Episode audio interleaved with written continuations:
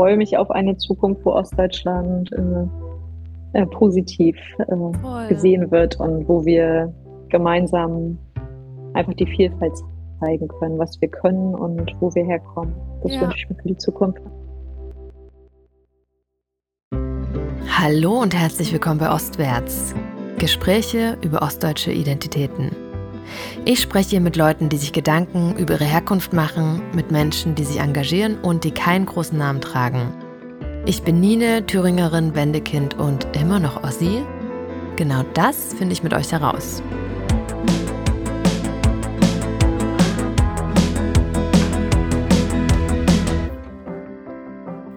Hallo, liebe Silvia, voll schön, dass du hier bist. Vielen Dank für die Einladung. Wir machen drei Fragen zum Reinkommen. Die erste Frage ist, woher kommst du? Ich bin aus dem wunderschönen Rostock und aktuell wohne ich in dem noch wunderschöneren Stadtteil Warnemünde. Und in welchem Jahr wurdest du geboren? Ich bin äh, Baujahr 79, also ich äh, habe die DDR-Zeit auch so ein bisschen als Kind mitverfolgen können. Ähm, habe so ein paar Erinnerungen ähm, noch an diese Zeit. Ähm, von daher kann ich da so ein bisschen auch drüber berichten, wie das damals und wie das heute ist und wie mich das geprägt hat. Super spannend, freue ich mich total drauf. Und kannst du uns vorher noch sagen, was du machst? Aktuell bin ich Unternehmerin äh, schon seit vielen Jahren, ähm, bin in Südamerika tätig und unterstütze dort Unternehmen, Behörden, ähm, Universitäten, äh, NGOs, also ähm, Vereine, wie die ihre Abfälle trennen können und wie sie die besser verwerten können, weil in Südamerika ist es so, dass 90 Prozent der Abfälle äh, gesammelt und nur deponiert werden. Und da haben wir ähm, viel Wissen und ähm, die Technologien in Deutschland und in Europa, um dort entsprechend zu helfen und das, äh, die Kreislaufwirtschaft dort vor Ort voranzubringen. Ach, super spannend. Da kommen wir auf jeden Fall später auch noch ähm, drauf zu sprechen. Vielleicht gibt es ja das eine oder andere Leuchtturmprojekt. Mich würde mal interessieren, du kommst ja aus Warnemünde, also aus dem Norden Deutschlands. Hast, nimmst du dich nicht eher als norddeutsche Person wahr oder würdest du dich eher als Ostdeutsche bezeichnen? Gute Frage. Ähm, ähm ich fühle mich äh, eher als äh, Mecklenburg-Vorpommerin. Also MV ist für mich, sage ich mal, immer so die äh, große Prämisse, ähm, meine Fahne, die ich äh, so mit mir im Herzen trage, wenn ich im Ausland unterwegs bin. Aber viel natürlich auch eher ähm, noch, ich würde fast noch ein bisschen Anne-Frischchen kleiner denken und äh, Lokalpatriotin, also Rostockerin, Warnemünderin. Ähm, ich nehme meine Fahne, also wirklich auch die Fahne von Rostock mit ins Ausland und die ist dabei. Ich mache dort Fotos äh, und trage den Namen und äh, unsere Region so in die Welt. Ähm, aber natürlich hast du vollkommen recht, äh, auch sehr als Ostdeutsche. Das ähm, erlebe ich immer wieder, wenn ich zurückkomme nach Deutschland ähm, aus Südamerika, wie das immer noch ein Thema ist, Ostdeutschland. Weniger im Ausland, da ist man, sag ich mal, Deutsche, man wird als Deutsche wahrgenommen.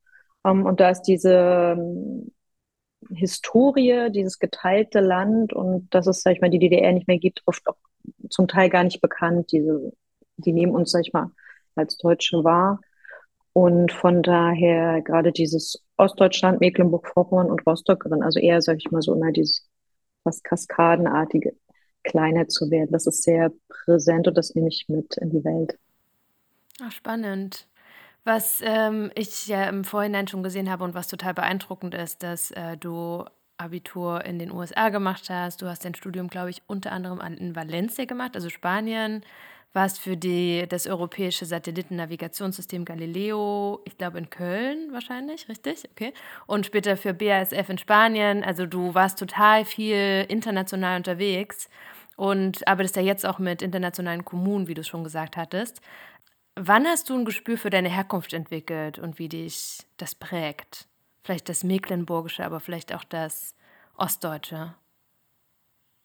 Sehr gute Frage. Das muss ich ganz ehrlich äh, sagen. Das ist erst in den letzten Jahren mir immer bewusster geworden, umso mehr ich unternehmerisch tätig war, umso erfolgreicher ich wurde.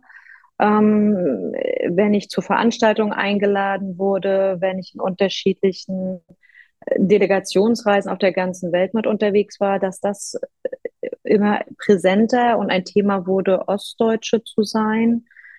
Ähm, ich habe, wie gesagt, die Wendezeit oder die, die Vorwendezeit ja relativ unbewusst nur als Kind wahrgenommen und hatte trotzdem ja diesen Drang auch, ähm, als ich dann in die Schule oder Abitur gemacht habe, irgendwie wirklich weit weg. Also ich wollte nicht irgendwie innerhalb von Deutschland quasi nur reisen oder innerhalb von Europa, sondern wirklich über den Teich hinaus. Also es war so eine Art Fernweh ähm, vielleicht unbewusst von meiner Familie auch mitbekommen, die ja nicht reisen oder sag ich mal so sehr, sehr eingeschränkt reisen durften, ne, nicht zusammenreisen durften, wenn durften einzelne Personen reisen. Also wirklich dieses krasse Fernweh, also andere Kulturen, andere Menschen kennenlernen, äh, dort die Zeit auch zu leben und zu verbringen.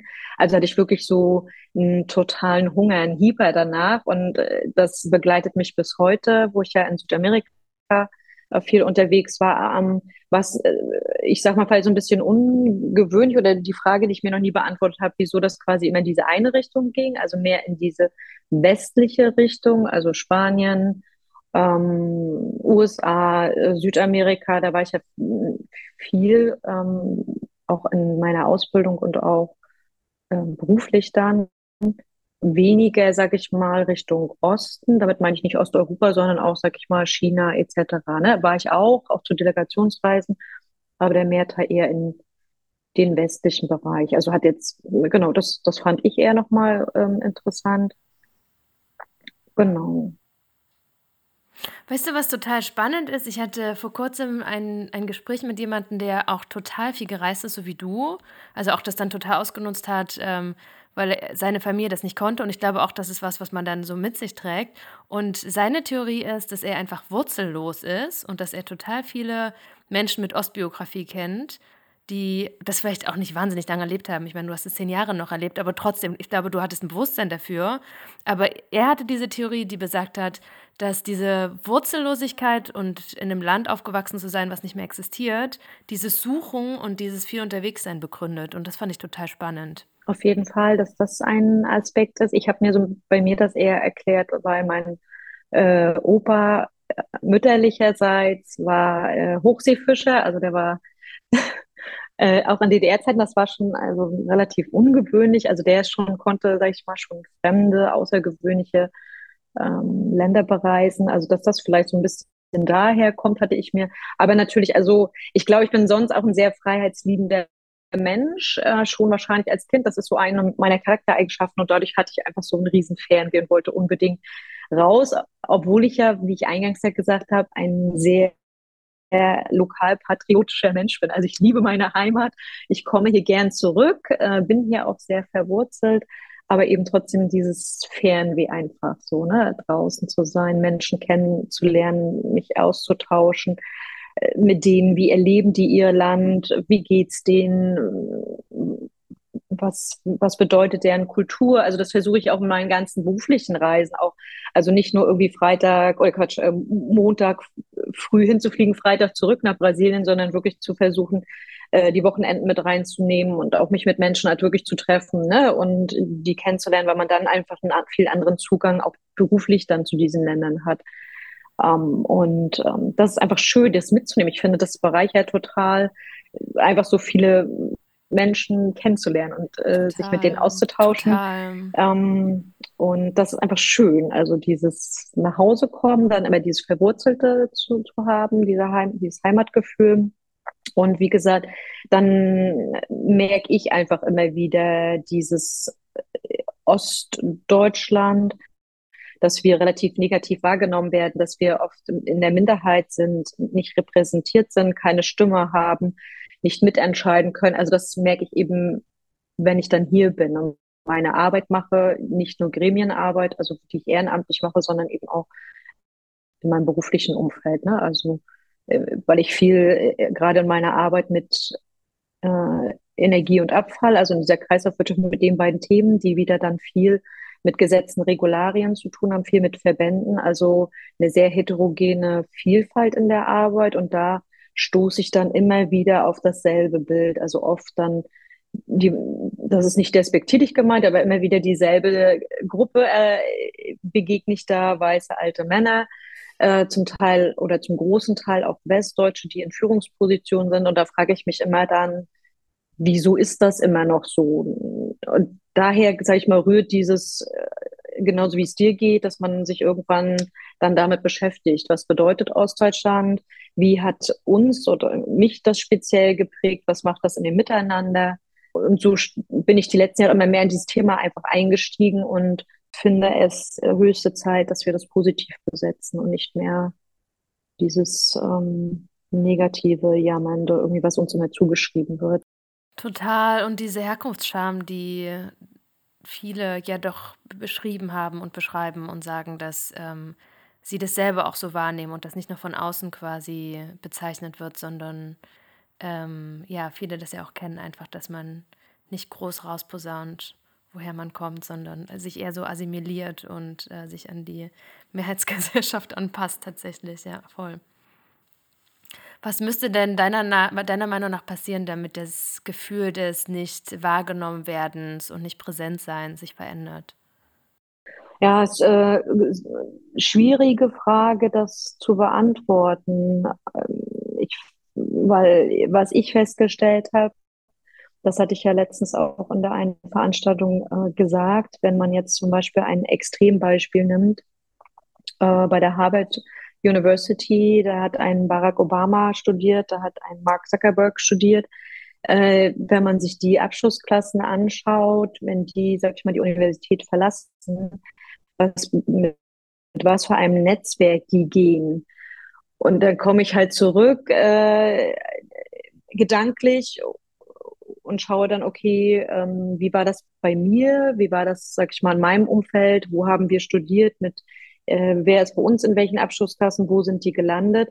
Das ist jetzt ein Extrembeispiel, aber es zeigt relativ gut, wie ähm, Netzwerke, Herkunft einen wesentlichen Einflussfaktor haben äh, auf den beruflichen Erfolg einfach so. Und das ist, das ist ein Faktor und äh, auch ein Faktor, wenn man sich anschaut, ähm, weil ja oft gesagt wird, so nach 30 Jahren Wende hat sich alles irgendwie verwachsen. Wir sind ja alle relativ gleich. Es spielt keine Rolle mehr. Doch, es spielt eine sehr, sehr große Rolle, auch unternehmerisch.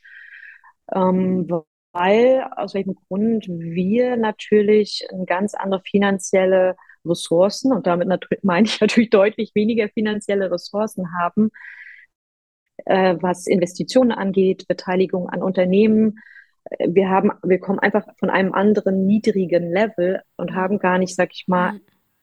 oder bildlich gesprochen, einen kleinen Kuchen, wo wir schauen können, wo können wir den investieren.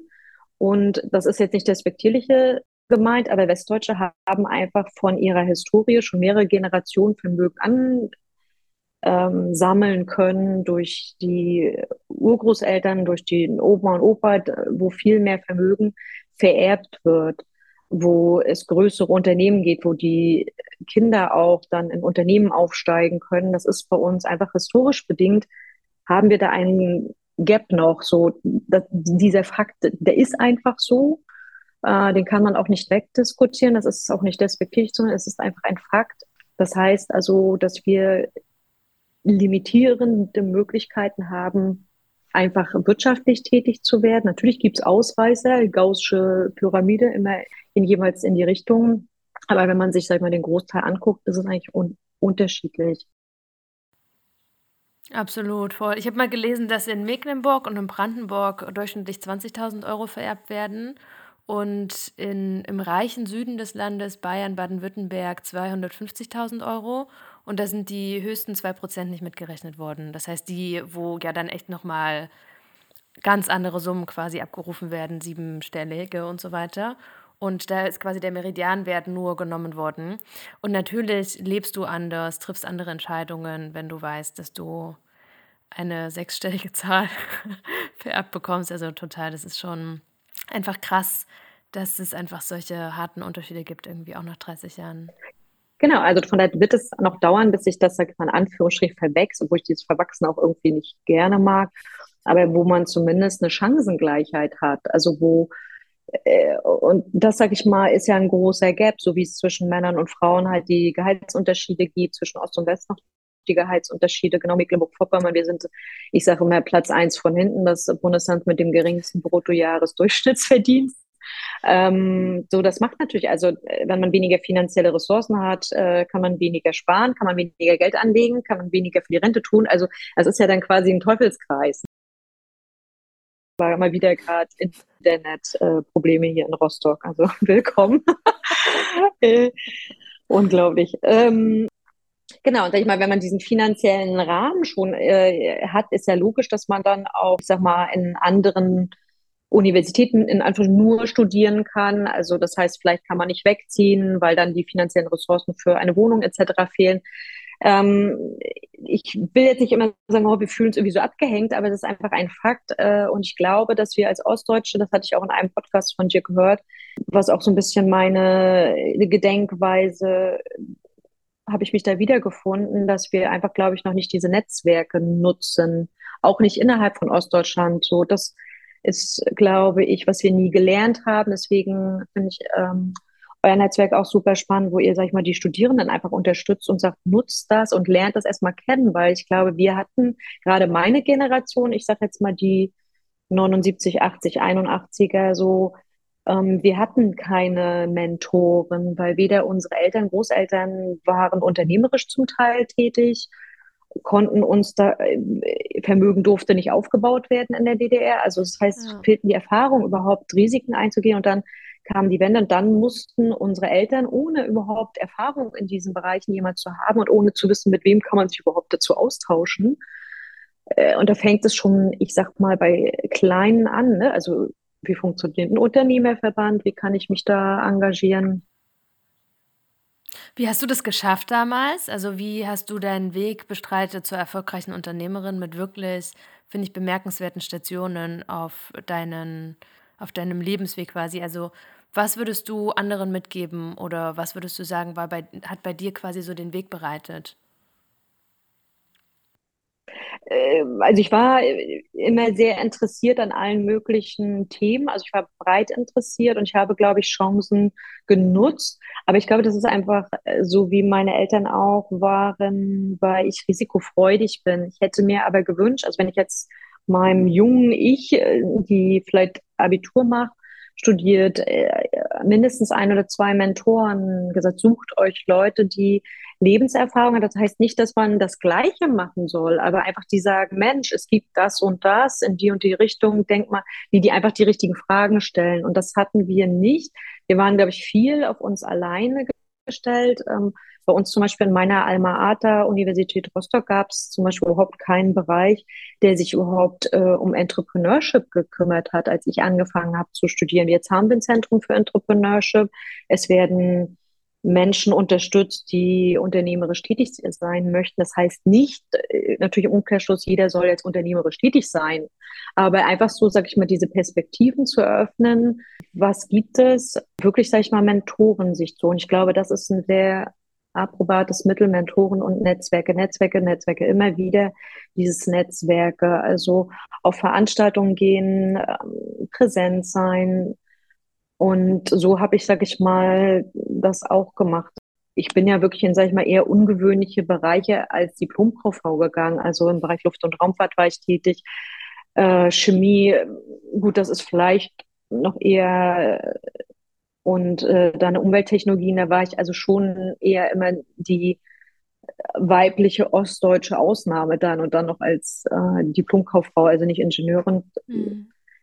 Und das war in Stufen jetzt, sage ich mal, als ich in Köln beim Deutschen Zentrum für Luft- und Raumfahrt war und davor bei BMW in München ähm, auch. Also da war ich eher so immer die exotische, äh, blonde, ostdeutsche äh, Diplomkauffrau. Ich war gefühlt, außer so wie du war, ich war jetzt nicht religiös, dann hätte ich wahrscheinlich noch irgendwie alle äh, Gruppen irgendwie äh, erfüllt. Das war, also da waren schon interessant, wie auch, sag ich mal, die krassen Vorurteile dann dort waren, ne, was ich da so an Fragen und Sprüchen bekommen habe. Was war da so? Was, war, was ist so die Top 5?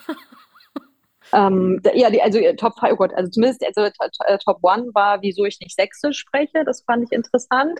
Ich sage ja, ich bin aus Mecklenburg-Vorpommern, also nicht ganz Ostdeutschland spricht Sächsisch. äh, Platz 2 war, wie ich mit denen immer rumdiskutiert habe, dass es äh, Dreiviertel acht heißt und nicht Viertel vor oder irgendwie sowas. Ich sage, ähm, da habe ich immer mein Beispiel genommen. Ich sage, na, wie sagt ihr denn zum Dreiviertel Liter Milch? Also so, ne? Da sagt ihr ja das auch. Also und sagt nicht ein Viertel vor Liter Milch.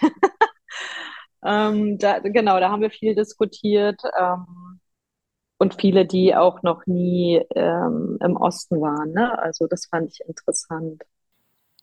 Und vielleicht auch einfach weniger Interesse. Das ist das, was ich auch heute noch wahrnehme, dass die meisten Ostdeutschen, wenn sie studiert haben, oftmals in den alten Bundesländern studiert haben oder zumindest da gearbeitet haben, um wieder zurückzukommen und Karriere zu machen. Während ähm, Personen, die westdeutsch sozialisiert sind, total oft einfach auch noch nie in, West äh, in Ostdeutschland waren. Vielleicht Berlin, aber Berlin ist irgendwie ja auch nicht Ostdeutschland, sondern Berlin ist eh eine Ausnahme in vielen, vielerlei Dingen. Ähm, ich habe in Dresden studiert und da auch gearbeitet.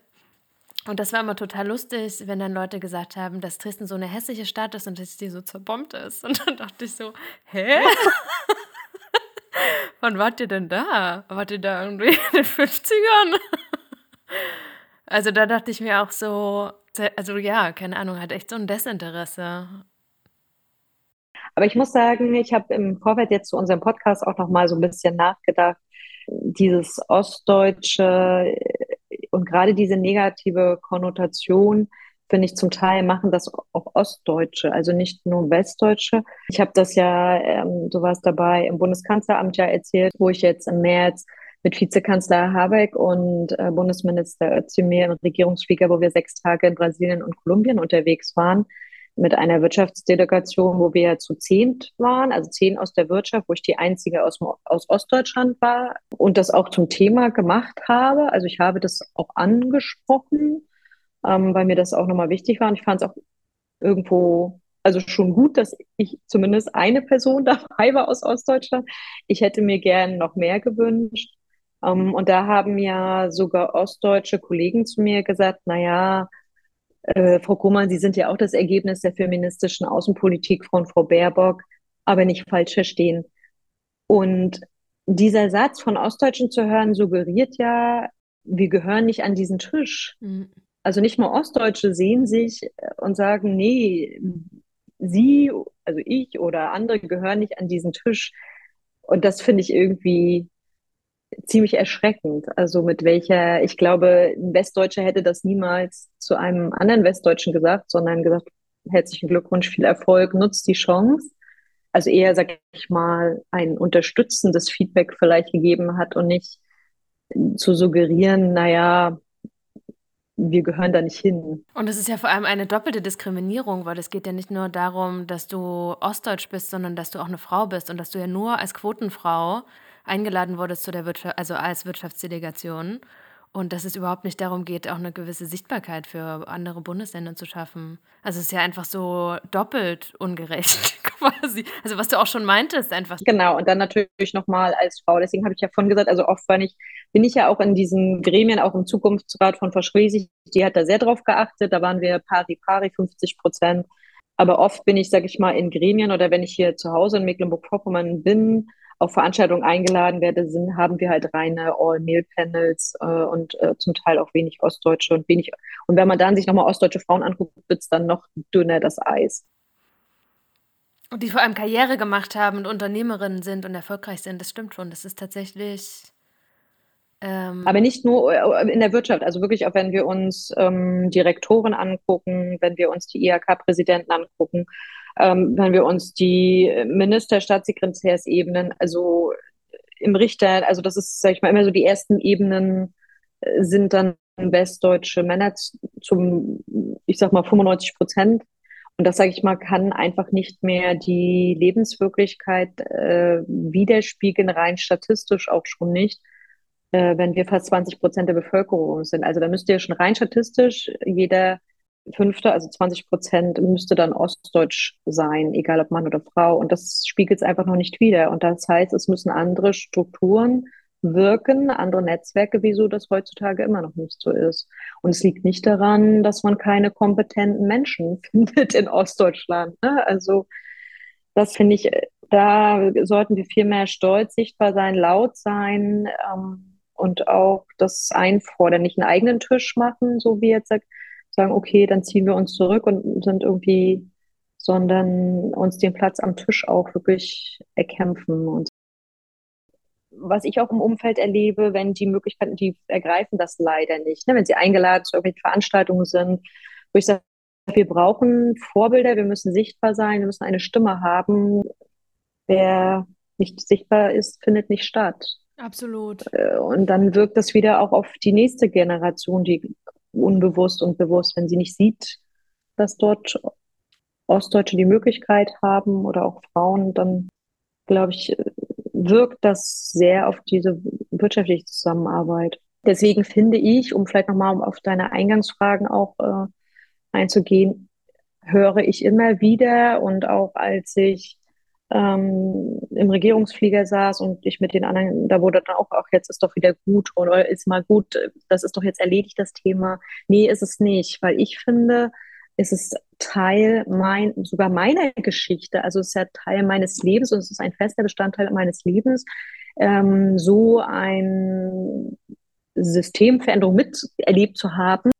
Und das prägt nicht nur mich selbst, sondern natürlich das ganze Umfeld auch. Und da ist überhaupt nichts gut. Äh, das macht man ja mit den Erfahrungen des Zweiten Weltkriegs auch nicht, dass man sagt, so ist es gut, darf nie wieder drüber geredet werden. Doch, das muss drüber geredet werden.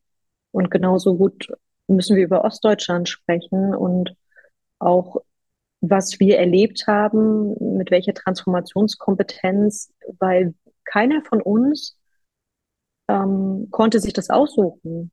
Also wir mussten uns mit diesen Risiken, aber natürlich auch mit diesen wunderbaren Chancen auseinandersetzen. Und natürlich waren dann nicht alle Menschen erfolgreich, sondern es gibt natürlich auch viel Frustration danach. Absolut. Aber ich sag mal, Westdeutsche haben ja überhaupt gar nicht diesen Druck gehabt. Also die haben ihr Leben weitergelebt. Ein Großteil, die mussten damit, wenn sie nicht wollten, sich damit ja gar nicht, sag ich mal, diesen Druck oder diesen Stress, die haben in ihren Familien weitergelebt. Ähm, aber in Ostdeutschland hat sich alles geändert. Wie war das bei dir in der Familie? war das auch eine krasse Veränderung im Sinne von komplett neues Lebenskonzept? Auf jeden Fall. Ähm, also ich kann mich, äh, wie gesagt, ähm, in meiner Kindheit, ich war ja neun, bin dann im November zehn geworden. Also ich kann mich quasi an diese grauen, leeren Kaufhäuser, Supermärkte, Supermärkte gab es gleich bei uns, kann ich mich erinnern. Also sehr grau, ne? Also dieses graue Leben, ähm, wenig bunt, äh, obwohl wir auch eine coole Kindheit hatten. Also das, das will ich gar nicht sagen. Ne? Also ähm, aber es war eben, wie gesagt, alles grau. Und wenn, als wir dann, sag ich mal, als die Wende kam, äh, gefühlt war das im Westen alles äh, leuchtend, viel Farbe, viel Lichter. Also es war schon, sag ich mal, allein schon wie die das Umfeld ausschaut, war schon ein großer Unterschied, aber natürlich auch für die Familie hat es einen großen äh, Unterschied gemacht. Mein Vater ist dann in die Selbstständigkeit gegangen, meine Mutter ist Grundschullehrerin geblieben.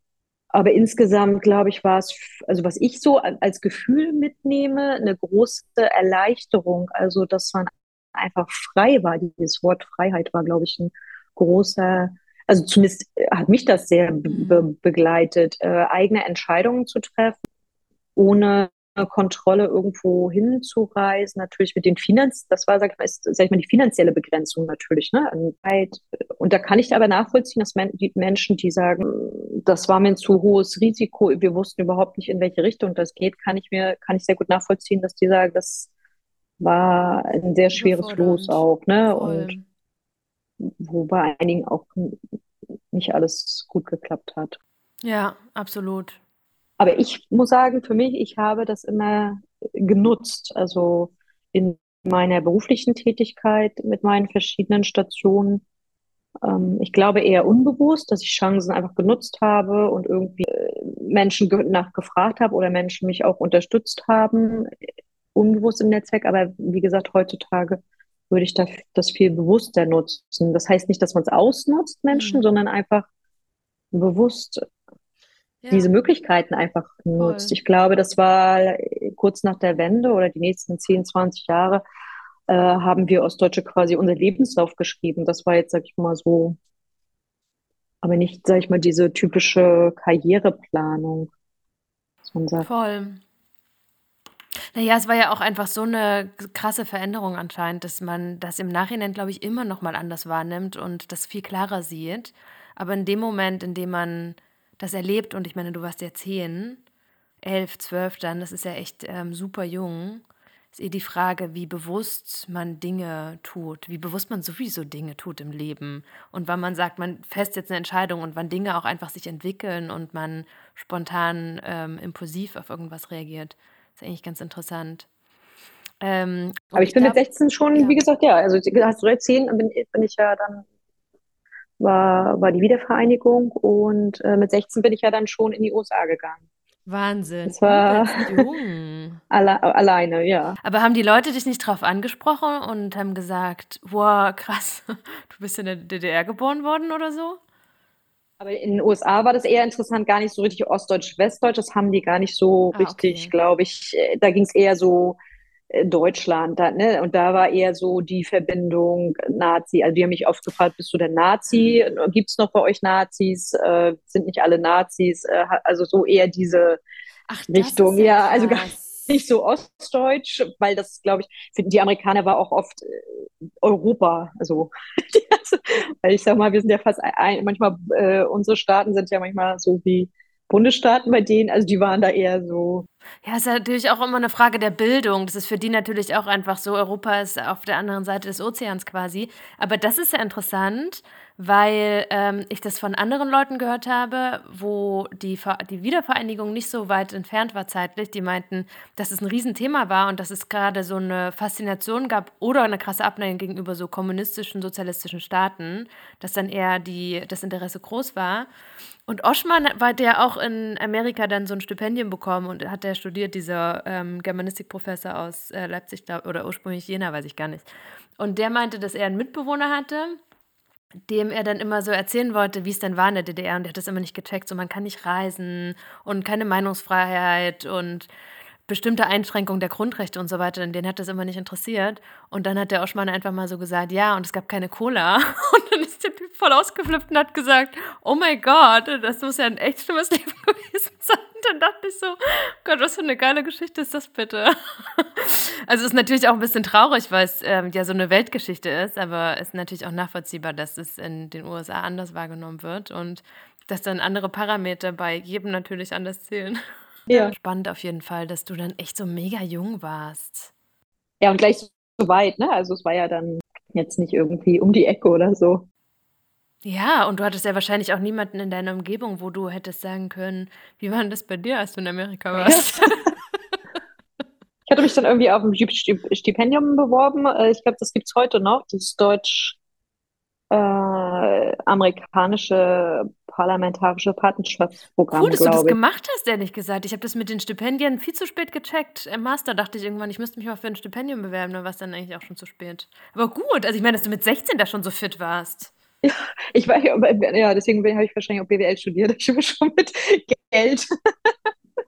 Ja, kann ich dir gar nicht Krass. sagen, wie das gekommen ist und wahrscheinlich auch so ein bisschen ist das ein Thema wieder für Ostdeutsche, ne? weil ich sage mal finanzielle Ressourcen, dass man dann eher guckt, okay, welche Möglichkeiten gibt es, wie kann man was nutzen. Ähm, das ist wahrscheinlich auch so ein bisschen auch der Hintergrund wahrscheinlich da, damals gewesen.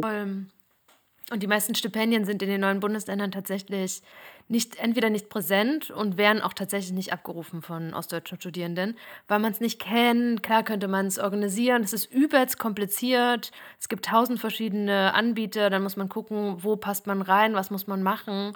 Und wenn niemand da ist, der einem hilft oder der irgendwie einen Tipp gibt und sagt, hey, hier bewirb dich da doch mal, dann ist halt die Hemmschwelle total groß. Und ehrlich gesagt, ich war mit 15, 16 nicht so fit. Ich war schon hart überfordert nach dem Abi, mich zu fragen, gut, was studiere ich jetzt?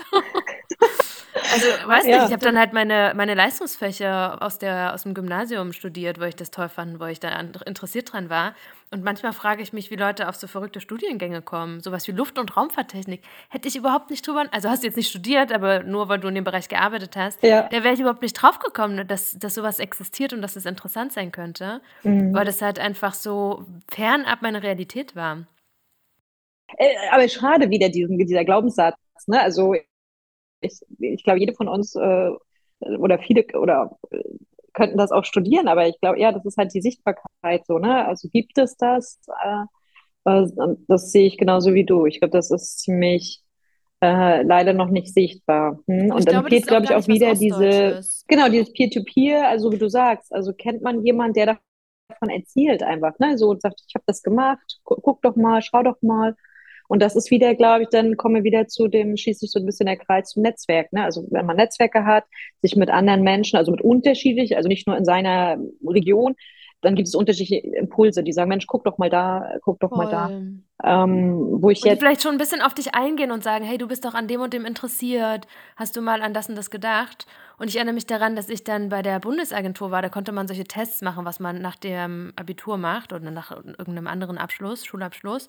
Und dann habe ich diese Tests gemacht und da kam der Floristin raus. und da weiß ich noch, dass ich da so richtig irritiert war und so dachte, ja, Klischee, also ja. why not? Aber andererseits wollte ich schon gerne studieren und dachte so, also auch solche staatlichen Institutionen, die einfach so gar nicht funktioniert haben. Und ich meine, ich habe, wann habe ich Abi gemacht? Nur sieben. Ist jetzt nicht so, dass es irgendwie Anfang der 90er war.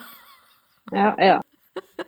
Und ich hatte Schwestern, die studiert haben. Das heißt, das ist ja dann auch noch mal einfacher, die einem dann auch noch mal helfen bei so irgendwelchen Bewerbungen oder sowas. Das hat ja jetzt auch nicht jede andere Person in meinem Umfeld gehabt. Ja, und dann so. kommt dazu, genau, dass also unsere Eltern, glaube ich, auch viel gearbeitet einfach haben. Ne? Also die haben wirklich, also mein Vater selbstständig, meine Mutter äh, Grundschullehrerin hat dann am Nachmittag bei ihm noch in der Firma mitgearbeitet. Also die haben wirklich gearbeitet, die haben also wenig Zeit einfach auch. Und das haben mir andere Freunde in der Nachwendezeit halt auch erzählt. Ne? Also ähm, einfach äh, um die Familie zu versorgen, um irgendwie ein paar ähm, Meilensteine. Viele wollten dann ein Haus kaufen und so, ne? Oder Haus bauen.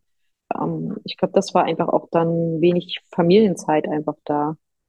Total. Das, genau, aber es gibt schon super viele schöne, das ist einfach so die Vielfalt wieder, ne? Das finde ich so schön, weil du sagst, diese ganzen Studiengänge, so, das war, das war ja in DDR-Zeiten sehr restriktiv. Da durfte, ich glaube, da durften zwei pro Klasse, glaube ich, studieren.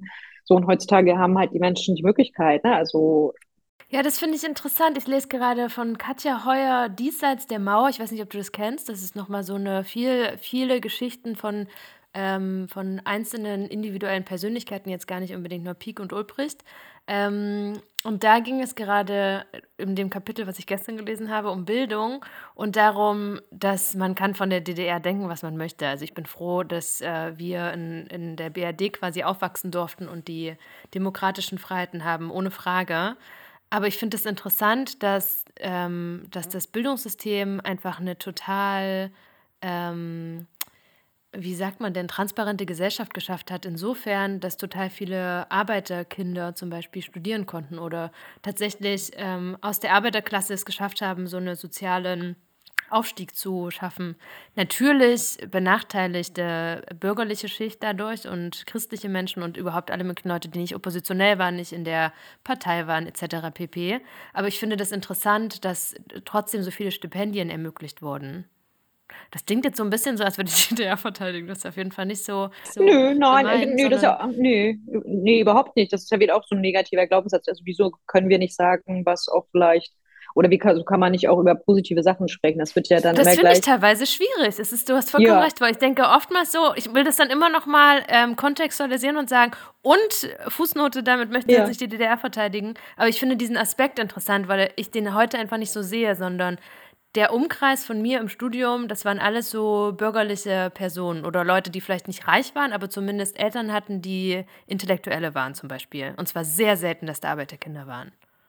Genau, also ähm, hat äh, Dirk Oschmann ja in seinem Buch auch so beschrieben, ne? also dass es schwierig ist, äh, auch positive Seiten zu benennen, ohne dass man gleich im Nebensatz gleich sagen muss, aber ich äh, möchte ja nicht die DDR irgendwie wieder zurück oder finde das ist jetzt gut oder so, ne? Also, aber es ist ja nun mal unsere Herkunft und äh, wir haben gewisse Sachen erlebt äh, und viele Sachen waren sehr, sehr schlimm, ohne Frage. Es wurden Menschen an der Grenze erschossen. Menschen durften, also ne, was ich gesagt habe, die höchste Selbstmordrate auf der Welt. Also äh, totaler Überwachungsstaat, so, aber trotzdem ist es ja nun mal unsere, also Kindheit. Zum Teil haben Menschen ihre Jugend, ihr äh, erlebt, also äh, waren auch an der Ostsee. Also es gibt, gab ja auch, sag ich mal, in diesem, ich sag mal, sehr begrenzten Umfeld, haben die Menschen ihr Leben gelebt. Ging ja nun mal nicht anders, weil sie waren eingesperrt, ohne Frage. Ich möchte dahin auch nicht zurück, aber trotzdem muss man ja dann nicht alles, was irgendwie unsere Herkunft ist, irgendwie negativ machen. Und ich finde so, das war jetzt auch letztes Jahr im, ich glaube, das war November, hatte Carsten Schneider, Staatsminister ja für Ostdeutschland im Bundeskanzleramt, äh, Konferenz zu Ostdeutschland gemacht. Und das fand ich sehr schön, dass jetzt endlich das so ein bisschen kippt und die jetzt, äh, weil es ja auch eine Riesendiskussion, wieso muss man jetzt auch einen Ostbeauftragten haben und das ist ja auch schon wieder diskriminierend. Ähm, nee, finde ich nicht. Ich finde, es ist kommt ja darauf an, wie nutzen wir diese Position? Also wie nutzt er das? Wie setzt er sich für uns ein? Und macht er das sichtbar? Ich sage, wenn nur wer sichtbar ist, findet statt. Also man kann das jetzt wieder alles diskriminieren, oh, es wäre auch wieder alles nur Quote, bla bla bla. Nee, finde ich gut. Ich finde wichtig, dass, und die, die Message sollte sein, Ostbeauftragter und er besetzt das positiv. Er gibt eine positive Stimme für Ostdeutschland. So, und wir haben ja gerade beide schon diskutiert, also wenn man sich die ganzen Fakten anschaut, äh, Rente, Lohn, Vermögen, Teilhabe an Macht, Führungspositionen, dann sind wir immer noch unterrepräsentiert. Punkt. Ähm, und ich finde dann, in dieser Konferenz wurde halt versucht auch, oder das war die Message, einfach positive Statements auch zu setzen. Das heißt nicht im Umkehrschluss. Und es nervt mich, dass man das dann immer wieder sagen muss, ja, dafür äh, müssen, finden wir die DDR ja nicht mehr gut, darum geht es ja auch gar nicht. Es geht ja nicht um die DDR und diesen Machtkonstrukt und diese ähm, Staatsform, sondern es geht ja um Ostdeutschland. Ja. Also das ist ja mehr, das ist ja Kultur, es ist Menschen, es sind Erfahrungen, das ist ja die, die Sprache, also das ist ja nicht nur dieser Staatsapparat, der da ähm, leider gewirkt hat und die Menschen psychisch einfach kaputt gemacht hat, ohne indiskutabel. Ähm, und das fand ich schön so. Und da hat zum mhm. Beispiel Claudia Geist auch in, bei dieser Konferenz fand ich auch sehr ein gutes Statement, was mich sehr nachhaltig beeindruckt und mich begleitet. Ostdeutschland ist kein Marke, sondern ein Qualitätskriterium. Ein wunderschöner Satz, kurz und knapp, der ganz viel aussagt. So und dass wir wegkommen, weiß ich nicht, wir sind nur negativ, wir sind, fühlen uns abgehängt, wir jammern, bla bla bla, diese ganzen Konnotationen. Nee, sind wir nicht. Wir sagen einfach, was wir möchten. Punkt. Mhm. Das gefällt ja, nicht jedem. Ja, voll. Ja, das gefällt nicht jedem. Und wir möchten, äh, wenn ich jetzt wieder mein Bild nehme, wir möchten Kuchen, äh, ein Stück vom Kuchen oder immer mehr Stücken vom Kuchen. Ja, na klar, gefällt das nicht denen, die aktuell den Kuchen haben. Logisch.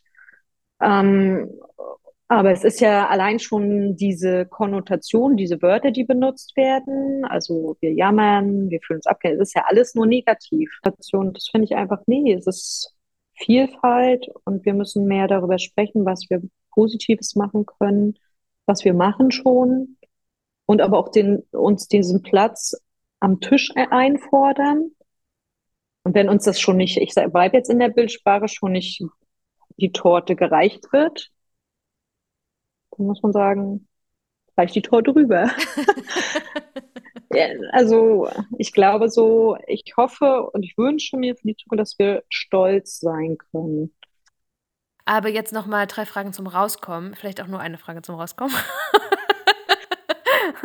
Silvia, was ist denn dein weirder Fakt über dein Ossi-Sein? Mm, mm, mm, was mir immer wieder auffällt und wo ich so ein bisschen versuche, äh, das in die Welt zu bringen, dass es nicht Mecklenburg heißt, Vorpommern, sondern Mecklenburg-Vorpommern. Äh, das finde ich äh, immer wichtig, weil das ist halt ein kleiner lustiger Satz. Wir meckern nicht, sondern wir mäkeln. Das kann man sich ganz gut wow. merken. Äh, Silvia, ich bedanke mich total äh, für deine Zeit und für ähm, deine geteilten Gedanken. Vielen Dank für deine Einladung. Ich fand es auch äh, eine sehr spannende Zeitreise durch äh, so viele Jahrzehnte, die hinter uns ja liegen. Das war Ostwärts. Vielen Dank fürs Zuhören und Mitdenken. Wenn euch der Podcast gefällt, freue ich mich über euer Feedback. Also liked, folgt und teilt gerne, damit noch mehr Menschen diese Geschichten entdecken können. Und bis zum nächsten Mal.